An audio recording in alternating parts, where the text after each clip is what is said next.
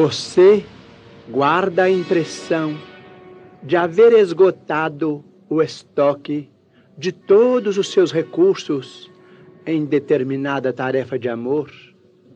Mas se você perseverar um tanto mais no devotamento, ninguém pode prever os louros de luz que brilharão em seu passo.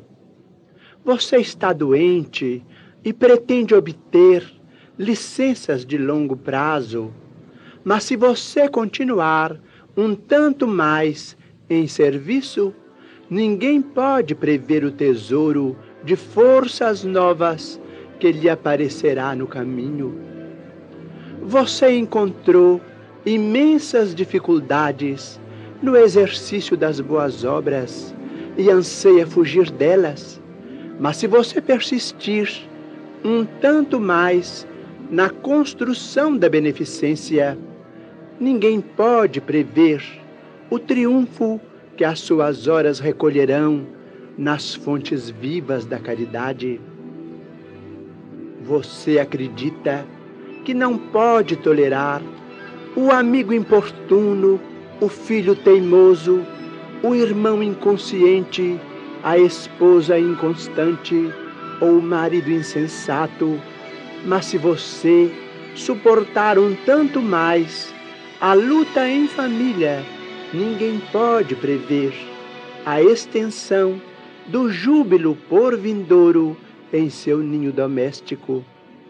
Você supõe que o azar é seu clima e chora à porta do desespero, mas se você cultivar um tanto mais de fidelidade às próprias obrigações, ninguém pode prever a amplitude do seu êxito no amanhã que vem perto. Você experimenta enorme cansaço e não quer dar ouvidos ao companheiro de longa conversa, mas se você esticar um tanto mais o seu sacrifício, ninguém pode prever os prodígios da colheita de bênçãos que surgirão dos seus breves minutos de gentileza. Observe que você mesmo, para realizar isso ou aquilo, exige incessantemente dos semelhantes um tanto mais de bondade, um tanto mais de cooperação, um tanto mais de tempo, um tanto mais de carinho.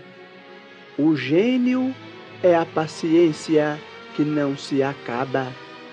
É justo que você deseje um tanto mais de felicidade, mas para isso é necessário que você ajude um tanto mais a felicidade dos outros. Repare você as lições da vida e compreenderá que a vitória no bem é sempre trabalhar conforme o dever e servir um tanto mais.